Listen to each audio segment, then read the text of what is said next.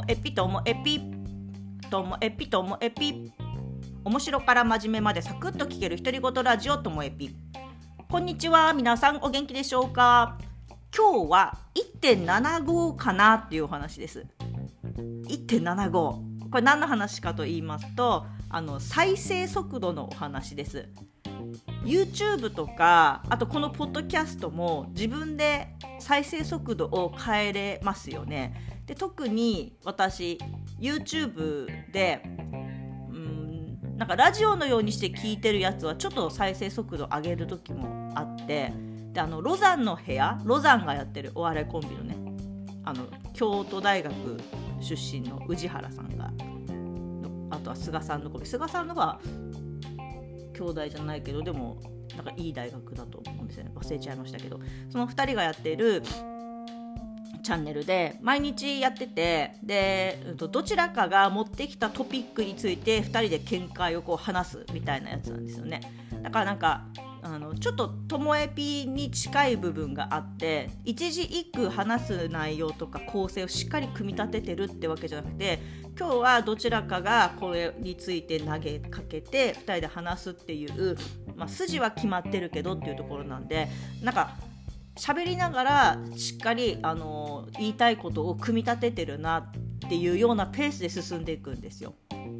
なのであのちょっとあ早めにテンポアップしようと思ってやってみたところ1.75でもあの自然なスピードで聞こえるぐらい。もしかしたら2.0でもいけるぐらいなペースだったんですよね。それぐらいあの考えながら喋りながら進めてるっていう感じなんですよね。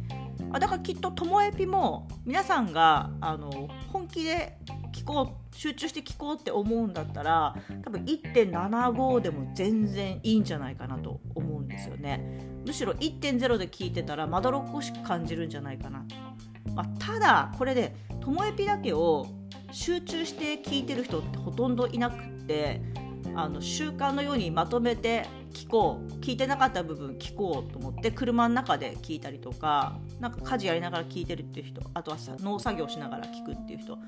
ながらで聞く人が多いっていうのはあの私もよく聞いてますのでそうなってくるとわざわざスピード上げなくても1.0のままかけっぱなしっていう人も多いんじゃないのかなと思うんでまあ本当ともえぴ集中して聞くっていう人は、まあ、1.75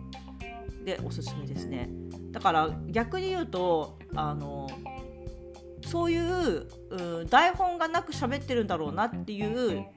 えー、番組でも1.75ですごい速いって感じる人もいるんですよ。あの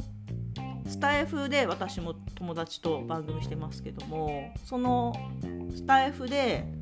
オンラインサロンの他のメンバーがやってる番組ですっごいテンポがいい番組なんですよね。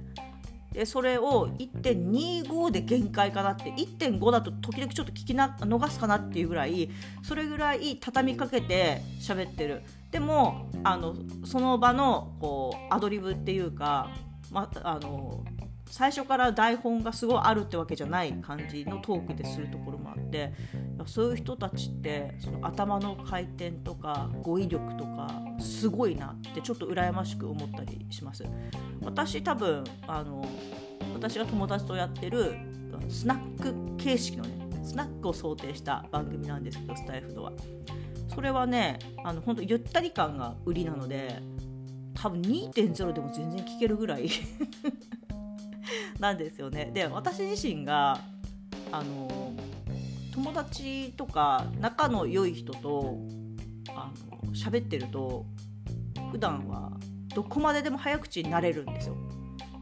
どこまででも。だけど早口になると友達が理解していないなっていうのも見えるしちっちゃい頃からそう言われてるしだからそこ気をつけてゆっくり喋ろうっていう部分もめちゃめちゃあるので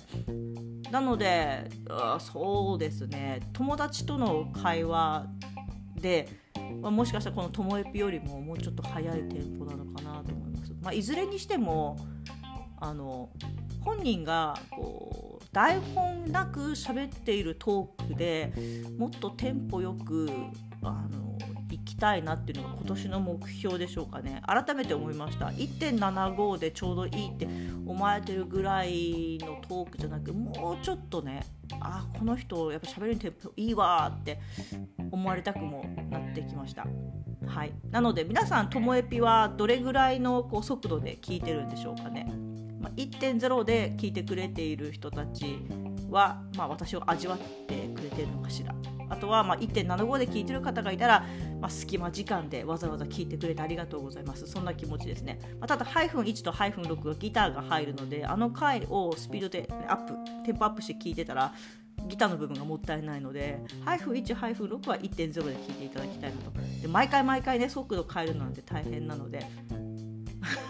結局話の落としどころがないところで今日は終わりたいと思います。まあまあまあ1.75急いでる方は1.75がおすすめです。今日も最後までお聴きいただきましてありがとうございました。さようなら。